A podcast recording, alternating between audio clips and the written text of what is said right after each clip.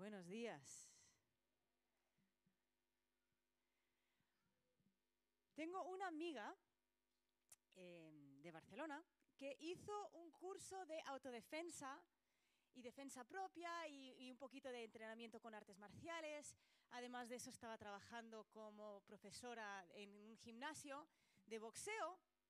Y un día iba por la calle y un, un amigo de la iglesia, un chaval de la iglesia, la vio y ella no le vio a él. Y él pensó, ay, le voy, a, gastar una broma. Ya sabéis por dónde va la historia, ¿no?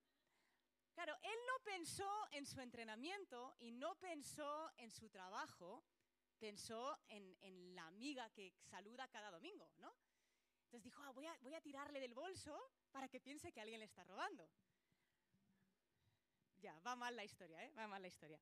Entonces el chaval la ve, se esconde, se acerca, tira del bolso y la otra se da la vuelta y le mete un guantazo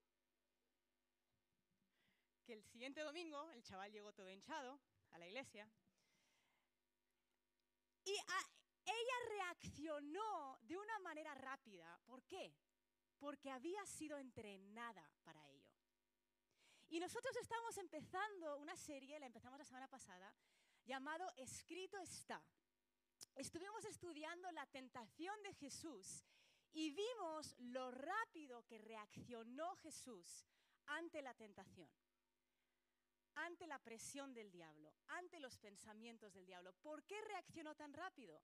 Porque al igual que mi amiga de Barcelona, él había sido entrenado había sido entrenado en la ley judía, se sabía el Antiguo Testamento de pe a pa, y en el momento que llegó una presión externa, en el momento que llegó una tentación, tenía de su interior cómo reaccionar de una manera rápida. Y al igual que esta chavala de Barcelona, él no, no se cuestionó, no paró y pensó, voy a darme la vuelta a ver quién me está tirando del bolso, no vaya a ser que sea una broma, que sea una falsa alarma, que sea alguien de la iglesia que justo pasa por aquí. O sea, no, pensó de esa manera. Jesús tampoco pensó de esa manera. Vino algo y reaccionó rápido. Y la meta de esta serie es que al terminarla seamos una iglesia rápida e, para responder ante los ataques del enemigo. Que podamos reaccionar como reaccionó Jesús en el desierto. Y que esta serie sea nuestro entrenamiento de autodefensa. Para ser rápido, para reaccionar a un ataque, para empezar tenemos que saber que estamos siendo atacados, ¿verdad? Y la semana pasada se habló de una historia, se contó, se contó, la anécdota de una vez que alguien salió a recibir oración al final de una reunión, una señora, y dijo, ay, ora por mí porque el diablo me está mintiendo. ¿no? Y que si, si el diablo te está mintiendo, pues no voy a orar por ti porque ya lo sabes, ¿no? Y hay veces que lo sabemos, pero muchas veces no nos damos cuenta de que estamos siendo atacados. El primer paso para poder reaccionar con ese escrito está es saber que te están atacando. Es saber que algo está pasando y que yo necesito reaccionar. Y muchas veces no nos damos cuenta que estamos siendo atacados porque la palabra atacado suena muy violento, ¿no? Suena muy, eh, muy dramático. Hace unos años eh, Chisco y yo tuvimos tres meses en los que nos robaron tres veces seguidas. Una vez en la calle, una vez en nuestra casa y una vez, siento decirlo, en la iglesia, en, las oficinas. ¿eh? A la tercera ya era muy obvio, ya era como, venga ya, diablo, ¿no? O sea, tres veces, tres seguidas, tres meses. Pero la mayoría de los ataques no son así. Son sutiles, porque como empezamos viendo la semana pasada, el lugar, el campo de batalla es nuestra mente son nuestros pensamientos. Ahora, la Biblia dice que tenemos la mente de Cristo, está en Primera de Corintios, pero también tenemos nuestra propia mente. Luego también tenemos todo lo que nos bombardea desde fuera. y, reaccionar o ser consciente de nuestros pensamientos es algo que hay que aprender. Hay que aprender a analizar qué es lo que estoy pensando y qué dice la Biblia y qué dice Dios y por qué estoy pensando esto. Y nuestra, nuestra mente es nuestro lugar principal de ataque. Y hoy vamos a ver cómo el diablo nos ataca con la condenación. Ahora, ¿qué es la condenación? Si buscamos en el diccionario, eh, es la sentencia pronunciada o el veredicto, la condena o decisión resultante de una investigación. Entonces, cuando nosotros luchamos con pensamientos de condenación, son pensamientos que nos dicen una y otra vez, eres culpable, eres culpable. La condenación nos hace sentir que merecemos una condena. Ahora, es importante entender que hay una diferencia entre la condenación y la convicción, porque algunos tenéis pensamientos de eres lo peor, eres culpable, has fallado y piensas que es la voz de Dios para mantenerte humilde. Piensas que es la, la voz de Dios para que pases mucho tiempo en oración pidiéndole perdón a Dios, ¿no? Sin embargo, ese mismo sentimiento de culpabilidad es lo que te frena de levantarte en la autoridad que Jesús ganó en la cruz. Entonces, hay una diferencia entre condenación y convicción. Condenación, como ya hemos, hemos dicho, viene de la palabra condena. Entonces, para que haya una condena, tiene que haber un acusador. Esto es mm, clase de derecho de primer año, ¿no? Y, esto lo vemos incluso cuando te ponen una multa de tráfico. Si tú miras la multa, ves el que te ha acusado, que es el policía que te ha puesto la multa, ¿verdad? Para que haya una condena, tiene que haber un acusador. Entonces, según la palabra, ¿quién es el acusador? Muy bien. Vamos bien. Paso uno.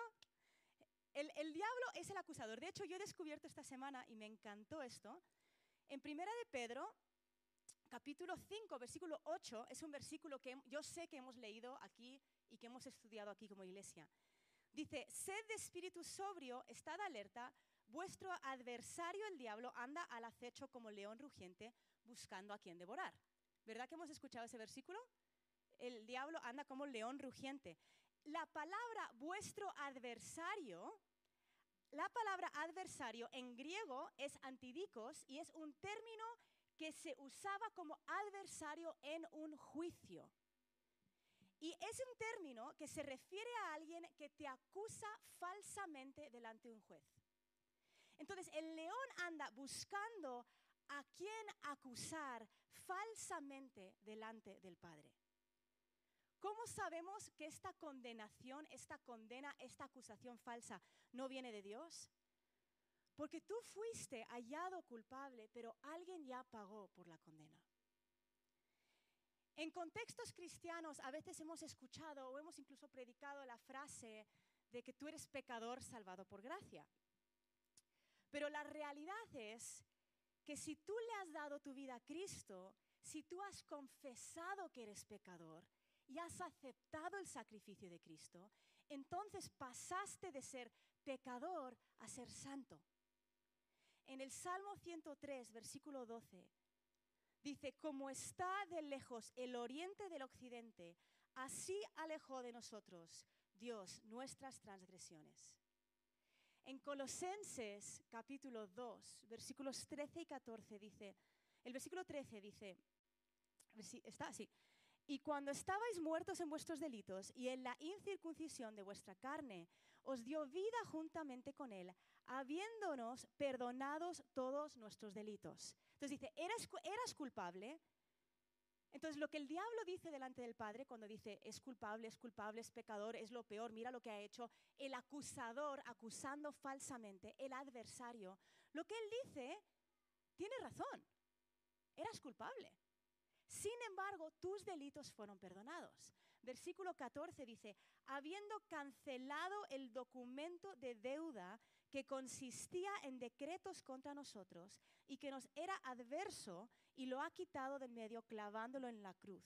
deja el versículo 14 un segundo, donde dice, habiendo cancelado el documento de deuda, esa palabra cancelado era la palabra que se usaba antiguamente cuando querían reusar un pergamino. Porque el, el papel del pergamino era caro. ¿no? Hoy estamos acostumbrados a usar folios, reciclar folios, triturar folios, pero un pergamino era otro rollo, ¿no? Literal. Entonces, cuando escribían en los pergaminos y querían volver a usarlos, metían el pergamino y cancelaban lo que estaba escrito, lo metían en una especie de disolvente. Y sacaban el pergamino, totalmente limpio para poder ser reusado. Entonces, en este versículo dice, habiendo cancelado el documento de deuda que consistía en decretos contra ti. Tus pecados eran escritos, todo lo que has hecho, todo lo que has pensado, tu arrogancia, tu prepotencia, tus pensamientos de egoísmo, todo era escrito y Cristo, si es que tú le has dado tu vida a Cristo, ha lavado ese pergamino y lo ha dejado en blanco. Ahora, si tú no le has dado tu vida a Cristo y nos estás viendo o me estás escuchando esta mañana, siento decirte que hay un pergamino con todo lo que tú has hecho escrito. Sin embargo, Cristo quiere lavar ese pergamino en el disolvente para poder verte y decir, oye, lo que estaba escrito, cancelado. Ha sido totalmente cancelado. Entonces, esta frase de, es que yo soy pecador salvado por gracia, no, no, yo era pecadora, pero fue, fue totalmente borrado y cancelado en el disolvente. Y ahora yo soy santa. Por eso nos encontramos epístola tras epístola de Pablo diciendo a los santos en Roma, a los santos en Galacia, a los santos. ¿Por qué? Porque el pergamino había sido cancelado, había sido lavado en el disolvente. Entonces, ¿cómo reconocemos esta voz del acusador para saber que estamos bajo ataque y reaccionar con nuestra identidad en Cristo. Con el escrito está, mi pergamino está lavado, ¿no? De nuevo, la meta de esta serie es ser rápidos, es ser rápidos para reaccionar ante los ataques del enemigo. Es nuestro entrenamiento de autodefensa. Y si no sabemos que estamos siendo atacados, no vamos a reaccionar con el escrito está. Esto es un poco como ir en metro, ¿vale? Durante un tiempo de mi vida, cuando yo estaba haciendo el bachillerato, em, yo tenía que coger la línea 6 en Avenida América. Para los que vais mucho en metro y cogéis la línea 6 en Avenida América, sabéis que es de las pocas estaciones en Madrid que el andén, dependiendo en qué dirección miras, pasa un tren en cada lado. ¿verdad? Hay muy pocas estaciones así, ¿no? En Príncipe Pío hay otra, pero bueno, la mayoría de las estaciones de Madrid no son así. Pero me pasaba que iba corriendo para coger el metro, iba llegando tarde a clase, iba medio dormida, veía que venía un tren y me subía en la dirección equivocada. Ahora, cuando tú vas en la dirección equivocada, ¿en qué momento te das cuenta que estás yendo en la dirección equivocada? En la siguiente estación. Muy bien, en la siguiente estación empiezas a darte cuenta que estás más lejos de tu destino en vez de más cerca. Cuando tú te estás alejando de tu destino, es cuando te das cuenta que estás en el metro equivocado. Cuando tus pensamientos te están llevando más lejos del corazón del Padre, te das cuenta que estás en el pensamiento equivocado.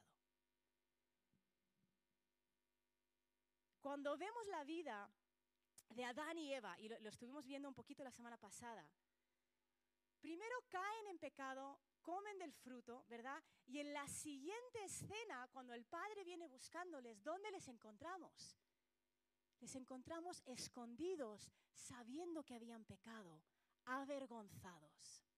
Y esta es la cuestión. La condenación te causa vergüenza.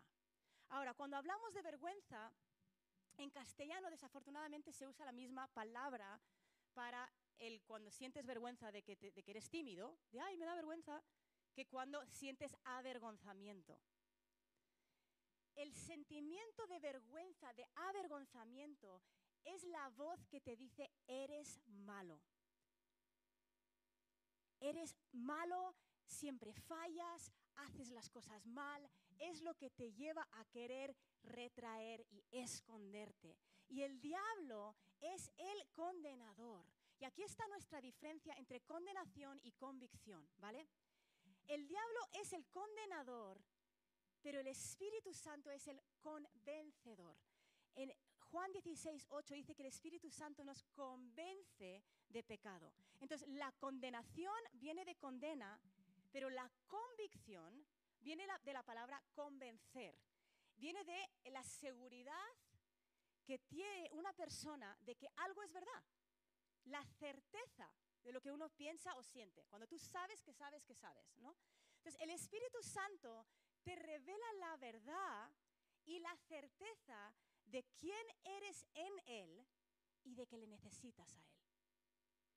La condenación causa vergüenza. Vergüenza es soy malo. Y la convicción te dice he hecho mal. Hay una diferencia entre soy y he hecho. Cuando yo peco y el Espíritu Santo me dice, Jazz, oye, eso está mal. Digo, ah, he hecho mal. Y eso me hace correr a los brazos del Padre porque sé que le necesito. La condenación me dice, soy mal, y me hace correr de los brazos del Padre avergonzada. ¿Tiene sentido?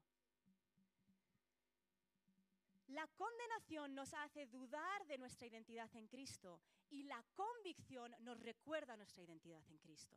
La condenación te hace dudar de si eres hijo, de si has hecho suficiente para merecerte su amor. ¿Será que todavía merezco castigo? ¿Será que necesito arrepentirme otra vez? ¿Será que necesito volver a machacarme? ¿Será que necesito orar más? ¿Será que necesito hacer? Ese es el espíritu de condenación.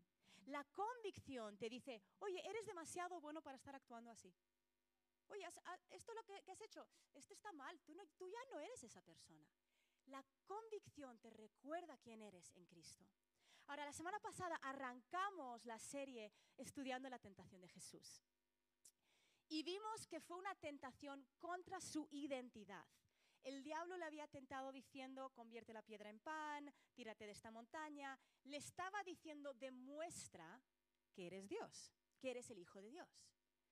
Pero Jesús no tenía que demostrar nada, ¿no? Él ya tenía su entrenamiento de autodefensa. Y cuando el diablo nos intenta condenar, también tiene que ver con nuestra identidad. Hablamos de, la semana pasada de Adán y Eva, de que primero dudaron de lo que Dios les había dicho y luego pecaron, ¿no? luego cayeron en tentación. Ahora, ¿qué había dicho Dios? Dios les había hecho a su imagen y semejanza y luego viene el diablo diciendo, oye, ¿cómo de este fruto para ser como Dios? si ellos hubiesen reaccionado diciendo, ah, escrito está, aunque no estaba escrito todavía, ¿no? Pero Dios nos ha dicho que estamos, dicho está, muy bien, que Dios nos ha hecho a su imagen y semejanza. Y no tengo que comer de esto porque ya me ha hecho a su imagen y semejanza. Y nos pasa lo mismo cuando viene ese espíritu de condenación. Cuando tú reconoces que estás siendo atacado con condenación, está ese pensamiento de tengo que hacer más, tengo que volver a arrepentirme, he vuelto a, nunca voy a cambiar, soy lo peor, soy un desastre. Ese soy que viene de la vergüenza. Y cuando reconocemos que vamos en el metro en la dirección equivocada, empezamos a escuchar esos pensamientos. Y con cada pensamiento nos alejamos más del corazón de Dios. Dependiendo de tu personalidad, a lo mejor haces más, a lo mejor dices, ay, tengo que leer más la Biblia, pero hay una diferencia entre hacer y estar cerca del corazón del Padre. Cuando tú vas en el metro en la dirección equivocada y te das cuenta que las paradas, cada vez tienes más paradas para llegar a tu destino, ¿qué tienes que hacer? Bajarte, ¿verdad? No se trata de quedarte en el metro diciendo qué desastre, uy, cada día, hoy voy a llegar aún más tarde al trabajo, ¿No? Suena ridículo, pero hacemos eso con nuestros pensamientos, ¿eh? Pensamos, ay, otra vez estoy pensando que soy un desastre. Soy un desastre por estar pensando que soy un desastre. ¿Verdad? Y nos quedamos en el metro cada vez más lejos del destino. Bájate. Es como la historia de la mujer la semana pasada que dijo, ora por mí, el diablo me está mintiendo. Pues bájate. Bájate del metro cuando tu, tu cabeza te empieza a alejar del corazón de Dios. En 2 Corintios 10.5 Creo que se me olvidó pasar este versículo al equipo. Dice, destruyendo especulaciones y todo razonamiento altivo que se levanta contra el conocimiento de Dios. Dice, poniendo todo pensamiento en cautiverio a la obediencia de Cristo. ¿Qué significa poner un pensamiento en cautiverio a la obediencia de Cristo? Significa que yo me niego a pensar algo que Dios no piensa. Y cuando yo reconozco que mi cabeza está pensando algo que Dios no piensa, es una invitación a bajarme del metro. es una invitación a decir, estoy pensando, nunca voy a cambiar, nunca, nunca voy a ser libre, Dios nunca me va a cambiar, nunca voy a, nunca voy a hacer esto bien, nunca voy a hacer lo otro bien, tengo que hacer esto más, tengo que cambiar esto. ¿Esos pensamientos Dios los piensa? No. Entonces tengo la invitación de bajarme de ese metro de pensamientos. Para hacer esto, necesitamos saber qué piensa Dios. Jesús pudo contraatacar el diablo diciendo, escrito está, porque sabía lo que estaba escrito, ¿verdad? Ahora, en Apocalipsis 12, del 10 al 11, y, obviamente el libro de Apocalipsis es el libro que habla acerca de lo que está por venir y de la revelación de Cristo en los últimos tiempos. Sin embargo, podemos aprender unas verdades actuales eh, en, este, en este pasaje. Versículo 10 dice, y oí una gran voz en el cielo que decía, ahora ha venido la salvación, el poder y el reino de nuestro Dios y la autoridad de su Cristo, porque el acusador de nuestros hermanos, el que los acusa delante de nuestro Dios día y noche, ha sido arrojado. Ellos, hablando de nosotros, lo vencieron por medio de la sangre del cordero y por la palabra del testimonio de ellos, y no amaron sus vidas, llegando hasta sufrir la muerte. Ahora, este versículo habla del final, sin embargo nos revela dos cosas. Uno, el diablo es el acusador y nos acusa día y noche. Día y noche nos acusa delante del Padre. Sin embargo, podemos vencerlo. Lo vencemos por la sangre del cordero y por nuestro testimonio. Pero llevando esto a un nivel práctico, ¿cómo lo hacemos? Imagínate que tú sientes condenación porque todavía luchas con tentaciones de cosas que, luchabas antes de Cristo, ¿no? Y te vienen esos pensamientos de, nunca voy a ser libre, sigo siendo lo peor, otra vez he vuelto a caer, Dios nunca me va a poder cambiar, siempre voy a tener esta atadura. ¿Qué significa vencer a este acusador que te está acusando día y noche con la sangre del cordero? significa que tú reconoces que vas en ese metro en la dirección equivocada, pensando estos pensamientos, y te das cuenta, Dios no piensa esto de mí. Dios no piensa que nunca podré ser libre, que nunca me va a cambiar, que nunca voy a tener gozo, que nunca voy a ser victorioso, que nunca voy a, que siempre voy a. Dios no piensa eso. Entonces me bajo de ese metro con escrito está. Y escrito está le recuerda al diablo la sangre del cordero y mi testimonio. Porque escrito está, dice algo como, y aquí es vuestra invitación a meterte en la palabra y ver qué está escrito, pero tú le dices, escrito está, he sido justificada por la fe. Tengo paz para con Dios por medio de mi Señor Jesucristo. Le estoy recordando por medio de quién? Mi Señor Jesucristo. Le venzo con la sangre del cordero. O le recuerdo, escrito está, antes era esclava del pecado, pero ahora sí esclava de justicia. Hemos empezado la reunión esta mañana cantando em, eh, aderezas mesa delante de mí. Y luego en la misma canción, así peleo mis batallas, recordándole que Él ha aderezado mesa en presencia de mis angustiadores. ¿Verdad? Muchas veces tenemos pensamientos de condenación, a lo mejor no es por un gran pecado, pero a lo mejor es porque tú no, no das la talla con lo que tú te has propuesto. Y el diablo es tan bueno machacándonos, ¿no? Es bueno en su trabajo, ¿eh? Hay, que felicitarle en ese sentido. A lo mejor tú piensas, mañana me voy a despertar, voy a leer la Biblia, voy a tener un rato con Dios y te quedas dormido. Y ya empieza el diablo, ¿no? Es que, ¿cómo vas a crecer? ¿Cómo vas a crecer si nunca lees la palabra? Otra vez te has quedado dormido. Uy, seguro que Dios ama más al que se ha despertado pronto. ¿Y ¿A quién va a usar Dios? Pues al que se ha despertado pronto. Y el diablo te empieza a machacar. O a lo mejor tú dices, mira, Dios ha hecho algo grande en mi vida, ya no le voy a gritar a mis hijos. Y otra vez unos gritos, ¿no?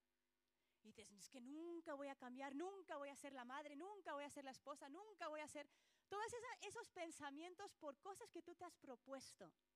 Entonces, ¿cómo vencemos con la sangre de Cristo? Te das cuenta de que estás en ese metro y te bajas con, escrito está.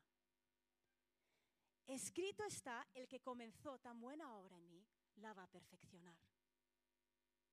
Necesitamos empezar a aprender, iglesia, a celebrar nuestro progreso y no la perfección. Recuerda quién eras cuando empezaste en Cristo y mira quién eres ahora. Y recuérdale eso al diablo. Escrito está, el que comenzó tan buena obra. ¿He vuelto a caer? Sí. Pero el que comenzó tan buena obra, mira dónde estoy. Mira dónde vamos a estar. Sea cual sea el tipo de condenación, sea por lo que hiciste, por lo que quieres hacer, que no consigues hacer, si, la condenación es algo con lo que, que tú sabes que el diablo usa en tu contra, este es tu versículo. Yo le he recordado al diablo este versículo tantas veces que a veces lo empiezo y ya se calla. vale, vale, vale. ¿no? Romanos 8.1. Por consiguiente, no hay ahora condenación para los que están en Cristo Jesús. No hay. Y me gusta porque dice, no dice no habrá, ¿verdad? No dice no hubo en la cruz, dice no hay ahora. Ahora. Otra se dice ahora pues, no hay ninguna condenación. Ahora no hay condenación. Hemos visto en Apocalipsis 12 que nos dice que el diablo nos acusa delante del Padre día y noche. Yo no sé cómo será, ¿no? Pero yo me imagino al diablo al lado del trono del Padre diciendo, mira, Jazz, mm, mira, mira, desastre, mira qué mal, otra vez lo ha hecho mal, ah, otra vez luchando con lo mismo, otra vez cayendo en lo mismo. Nos acusa día y noche, pero ¿sabes que hay una buena noticia? Primera de Juan, capítulo 2, versículo 1, dice, Hijitos míos, os escribo estas cosas para que no pequéis. Y si alguno peca, abogado, abogado tenemos para con el Padre, Jesucristo el justo. Entonces yo me imagino a Satanás diciendo, mira Jazz, desastre, desastre, desastre. Y me imagino a Jesús en el otro lado diciendo, sí papá, pero mira, tiene nuestro apellido, es de la familia. Mira, mira, mi sangre, mira, está sobre ella. Y me imagino al padre diciendo, anda, es verdad, pero si es uno de los nuestros. Tienes un abogado cuando el adversario, el león rugiente, el que te acusa falsamente delante del Padre, anda como león rugiente. ¿Qué significa eso? Que anda oliendo, está esperando a que no hagas lo que dijiste que ibas a hacer a que metas la pata cuando dijiste que nunca más ibas a meter la pata, a que otra vez vuelvas a caer y en ese momento es cuando Él acusa. Sin embargo, abogado tenemos. Abogado tenemos con el Padre. El equipo alabanza puede, puede ir saliendo. Ahora, ¿qué significa que tenemos abogado? Significa que, bueno, como tengo abogado, puedo ser un criminal corrupto, ¿no? Pero como tengo un buen abogado, ¿no? Eso es un poco lo que vemos en las películas, ¿no? Me contrato un buen abogado para hacer lo que me da la gana, ¿no? No, no significa eso. Si esa es tu mentalidad, entonces tú todavía no has entendido la sangre de Cristo. Y todavía tienes esa lista en ese pergamino contra ti. El que nosotros tengamos abogado significa que tenemos el Espíritu Santo que trae convicción, que te recuerda lo que hiciste, te recuerda lo que eras y te recuerda quién eres. Y te recuerda la sangre. Y te recuerda que tú eres libre. Y te recuerda que ya no eres esa persona. Y te recuerda que tú eres hijo. Y te dice, hey, ya, has metido la pata, pero recuerda que tú tienes el mismo apellido que Jesús. Que tú eres de la familia, que tú, tú, eres, tú tienes la sangre y que siete veces caen en los justos, pero siete se levantan. Y esa es la diferencia entre la convicción y la condenación. Y cuando empezamos a escuchar esa voz que dice, eres lo peor, otra vez has caído, nunca vas a cambiar, dices, hey, escrito está. Esa no es la voz del Padre. La voz del Padre me acerca al destino, me acerca al corazón del Padre. La voz del Padre me recuerda que soy libre. La voz del Padre me transforma, no me atasca en mi pecado.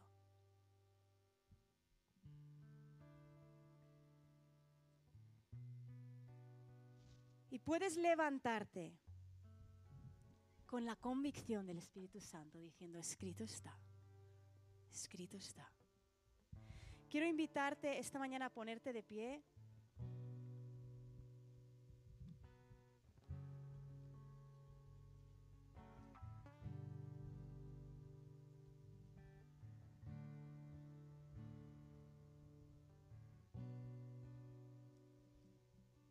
Si en esta mañana tú reconoces, yo todavía tengo un pergamino lleno.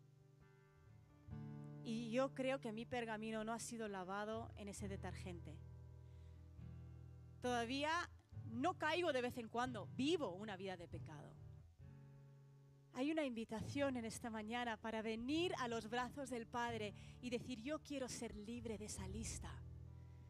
Yo quiero que mi lista de deuda sea lavado y sea sacado totalmente blanco para que Jesús pueda empezar a escribir mi historia otra vez. Pero si tú dices, yo sé que mi lista ha sido lavada, yo le he dado mi vida, sin embargo, me siento avergonzado, siento que no doy la talla, siento que no hago suficiente. El Espíritu Santo está aquí en esta mañana para recordarte que tú eres libre y que no hay ahora, pues, no hay ninguna condenación para los que están en Cristo Jesús. Vamos a cerrar los ojos.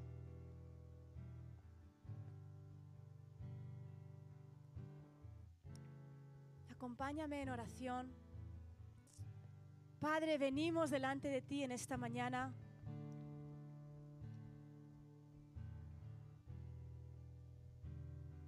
Con nuestras vidas, con nuestros fallos, con nuestras metas que no cumplimos, con nuestros fracasos. Y reconocemos, Espíritu Santo, que queremos ser libres de condenación. Tú no nos exiges para ser amados. Y queremos en esta mañana dejar a un lado esos pensamientos y bajarnos de ese metro que va en destino alejándonos cada vez más de tu corazón. Padre, yo te pido que si hay alguien aquí que lucha de una manera constante con esa voz de condenación, que tú les reveles la mentira, que les reveles que es un acusador falso.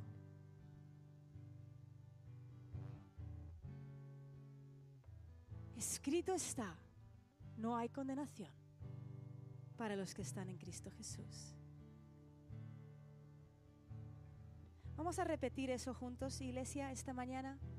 Y ahora no hay condenación para los que están en Cristo Jesús. Una vez más, ahora no hay condenación para los que están en Cristo Jesús. Una vez más, ahora no hay condenación para los que están en Cristo Jesús. Gracias Señor. Gracias Jesús. Gracias Señor. Vamos a terminar cantando juntos y celebrando que no hay condenación. Pero hay un equipo, eh, si, si quieren pasar las personas que están preparadas para orar, pueden pasar aquí abajo. Si tú dices, yo sí tengo condenación porque de verdad mi lista sigue yo no me siento perdonado, yo nunca he confesado mis pecados, yo no le he dado mi vida a Cristo y el diablo y Dios tienen una lista, un pergamino lleno de lo que yo he hecho. Quiero invitarte a bajar esta mañana y queremos orar contigo. Vamos a terminar cantando.